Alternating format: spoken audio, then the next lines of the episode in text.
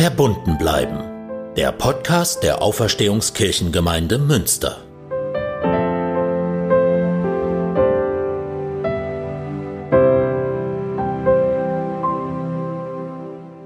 Ich liebe Essen. Möhreneintopf, Spaghetti Bolognese, Spargel mit Kartoffeln und Schinken. Oder Grünkohl natürlich. Und am Meer im Urlaub auch frischer gegrillter Fisch, nur mit Zitrone, Salz und Pfeffer. Und eigentlich natürlich auch Pilzrisotto und geschnetzeltes mit heißen Pfirsichen. Oder Thai Curry mit Kokosmilch. Und das ganz klassische Abendbrot bei meiner Oma mit Gürkchen, Tomaten, Tee, frischem Brot und Aufschnitt. Ich liebe Essen und ich kann mich unmöglich auf eine Leibspeise festlegen. Es gibt einfach zu viele Gerichte, die mich an besondere Momente, schöne Zeiten, besondere Feste und tolle Stunden mit meiner Familie und mit Freunden erinnern. Ich liebe es auch selber zu kochen, gute Lebensmittel einkaufen, Gemüse schneiden, Kräuter hacken, dünsten, irgendwas schmoren, würzen, dabei ein kleines Glas von dem Wein, den es auch zum Essen geben wird, und Musik hören. Das kann mich nach dem stressigsten Tag sofort runterbringen. Ich schaue sogar gerne Kochshows zur Entspannung. Ich liebe es eigentlich am allermeisten, dann am Tisch mit Familie und Freunden zu sitzen, die Stimmung zu genießen, unterhalten, lachen, anstoßen, essen. Am schönsten ist es, wenn alle dabei sind. Eigentlich hätten wir uns mit der ganzen Familie nach Ostern, mit allen Generationen getroffen. Unsere knapp fünf Monate alten Zwillingstöchter wären die jüngsten, ihre 97-jährige Uroma die älteste am Tisch gewesen. Das geht leider wie so vieles in der Corona-Zeit nicht. Solche Treffen und schöne Gelegenheiten zum gemeinsamen Essen müssen im Moment wie alles, was echte Gemeinschaft ermöglicht, bis auf weiteres ausfallen. Bei uns in der Gemeinde hätte vergangenen Sonntag eigentlich das Mittagessen nach der Kinderkirche für Jung und Alt stattgefunden. Auch so ein Gemeinschaftsessen, was von der bunten Gemeinschaft beim leckeren Essen lebt. Auch das Abendmahl ist schon ausgefallen und wird bis auf weiteres weiter ausfallen. Über Ostern fällt das besonders auf, denn heute an Gründonnerstag erinnern wir uns an das letzte Mal Jesu mit seinen Jüngern. Eigentlich hätten wir dann in allen Gemeinden heute, dazu morgen an Karfreitag und an Ostersonntag, Abendmahl zusammen gefeiert. Das fällt dieses Jahr aus. In Deutschland und in vielen anderen Ländern auf der Welt. Soweit ich weiß, zum ersten Mal in der Geschichte.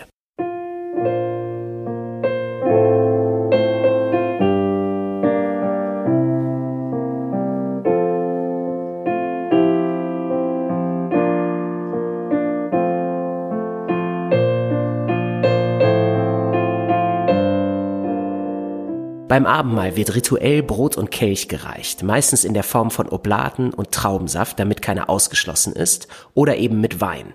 Das Abendmahl ist neben der Taufe das einzige Sakrament, also besonders heiliges Ritual, was evangelische Gläubige feiern. Wie genau Abendmahl zu verstehen ist, was es theologisch bedeutet, wenn Brot und Kelch geteilt werden, ist seit Jahrhunderten ein Streitthema zwischen Theologen und ganzen Konfessionen. Manche haben ihre unterschiedlichen Auffassungen über das Abendmahl Gott sei Dank seit einigen Jahrzehnten als versöhnte Verschiedenheit verstanden und erklärt, dass man zwar nicht dasselbe glauben muss, aber trotzdem zusammen feiern kann. Dass Katholiken nach wie vor offiziell nicht mit den Evangelien zusammen Brot und Kelch teilen können, ist aus meiner Sicht und aus der Sicht von ganz vielen eine überkommene und für kaum noch jemanden nachvollziehbare Trennung. Gott sei Dank ist die Praxis schon lange sehr viel großzügiger als offizielle Erklärungen auf allen Seiten, auch wenn es noch keine richtige Erlaubnis gibt. Im Zentrum der Konflikte über Abendmahl steht vor allem die Frage, wie Brot und Kelch zu verstehen sind.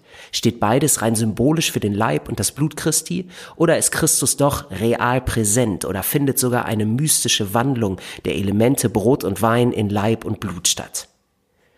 Für normale Leute, wie auch für ganz viele Theologen, zumindest gilt das auch für mich, ist diese Frage gar nicht so zentral und auf jeden Fall bringt das Beharren auf Lehrmeinungen und der Versuch, sein eigenes Verständnis absolut zu setzen, rein gar nichts. Ich glaube, dass das Abendmahl sowieso ganz unterschiedliche Bedeutungen für unterschiedliche Leute hat. Auch je nachdem, an welchem Punkt man gerade in seinem Leben steht, was man erlebt hat, was man so mitbringt, wenn man zu einer Abendmahlsfeier kommt. Zwei Aspekte sind dabei aus meiner Sicht ganz wichtig, unabhängig davon, wie man nun genau Brot und Kelch versteht. Erstens Gemeinschaft. So wie beim Essen mit der Familie oder mit Freunden ist das Abendmahl ein gemeinsames Mahl, wenn auch rituell. Es soll schmecken und es soll sichtbar sein, dass wir verbunden sind und zueinander gehören. Ein Friedensgruß oder sich am Ende des Mahls an der Hand zu nehmen, zeigt das. Diese Art von Gemeinschaft stärkt. Dazu kommt die Erinnerung an das letzte Mal Jesu mit seinen Jüngern.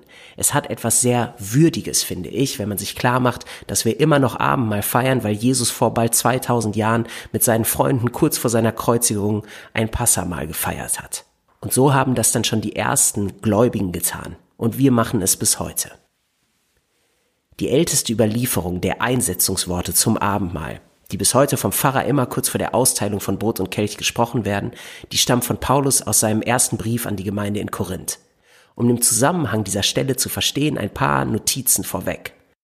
Paulus ist über verschiedene Entwicklungen in der Gemeinde in Korinth überhaupt nicht zufrieden. Es gibt Spaltungen und total unmoralisches Verhalten unter den Gemeindemitgliedern. Unter anderem ist ein Problem, dass bei den Mahlfeiern, die damals nicht nur rituell eine Oblate und einen Schluck Wein beinhalteten, sondern wirkliche Gemeinschaftsmähle auch zur Sättigung waren, bei diesen Mahlfeiern war es in Korinth ein Problem, dass die Reichen, die nicht bis spät abends arbeiten mussten, schon alles aufgegessen und vielleicht auch ein Glas zu viel getrunken hatten, als dann die einfachen Leute nach der Arbeit zur Mahlfeier dazu kamen. So soll es nicht sein. Es gibt keine unterschiedlichen zwei Klassen beim Abendmahl. Das wäre unwürdig. Abendmahl ist nur Abendmahl, wenn es echte Gemeinschaft gibt und deutlich wird, dass alle gleich sind und alle dazugehören.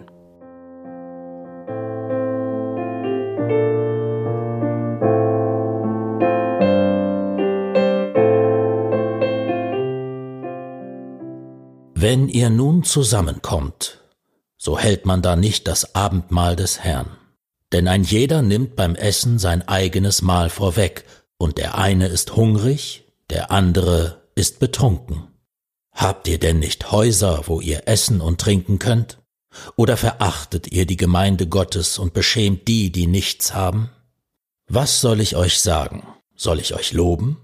Hierin lobe ich euch nicht, denn ich habe von dem Herrn empfangen, was ich euch weitergegeben habe, der Herr Jesus in der Nacht, da er verraten ward, nahm er das Brot, dankte und brach's und sprach, Das ist mein Leib für euch, das tut zu meinem Gedächtnis. Desgleichen nahm er auch den Kelch nach dem Mahl und sprach, Dieser Kelch ist der neue Bund in meinem Blut. Das tut, so oft ihr daraus trinkt, zu meinem Gedächtnis. Denn so oft ihr von diesem Brot esst und von dem Kelch trinkt, verkündigt ihr den Tod des Herrn, bis er kommt.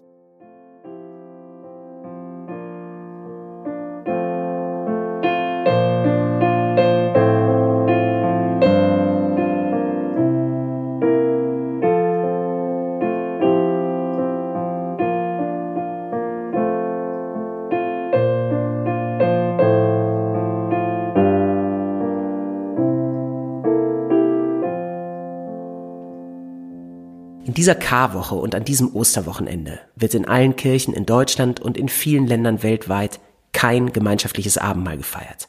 Das geht einfach nicht in dieser Zeit. Das macht es schwieriger, aber nicht unmöglich, Gemeinschaft zu erleben und an das letzte Mal Jesu mit seinen Jüngern zu denken. Vielleicht hilft diese Podcast-Folge ein wenig an die wohltuende und stärkende Gemeinschaft mit anderen beim Essen zu denken. Wenn Ihnen Abendmahl wichtig ist, dann denken Sie vielleicht ganz bewusst an Abendmahlsfeiern, die Sie in Erinnerung haben, die Ihnen wichtig geworden sind. Vielleicht Ihre eigene Konfirmation. Und freuen Sie sich jetzt schon darauf, wenn wir wieder Abendmahl feiern können. Über die Form werden wir nach Corona sicherlich noch einmal intensiver nachdenken müssen. Wie kann eine würdige Feier, in der man Gemeinschaft erlebt, so gestaltet werden, dass sie hygienisch unbedenklich ist?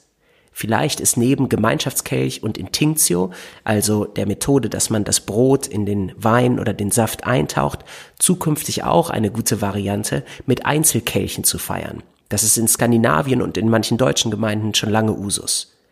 Egal wie, wir werden nach der Krise wieder schöne Abendmahlsfeiern zusammen erleben. Das ist klar. Und wir werden auch wieder richtig schöne Abende mit Familie und Freunden erleben, wenn wir zusammensitzen, essen und trinken, uns am Leben freuen und richtige Gemeinschaft erleben. Nicht zuletzt, wenn wir die Konfirmation nachholen. Ich freue mich schon jetzt darauf.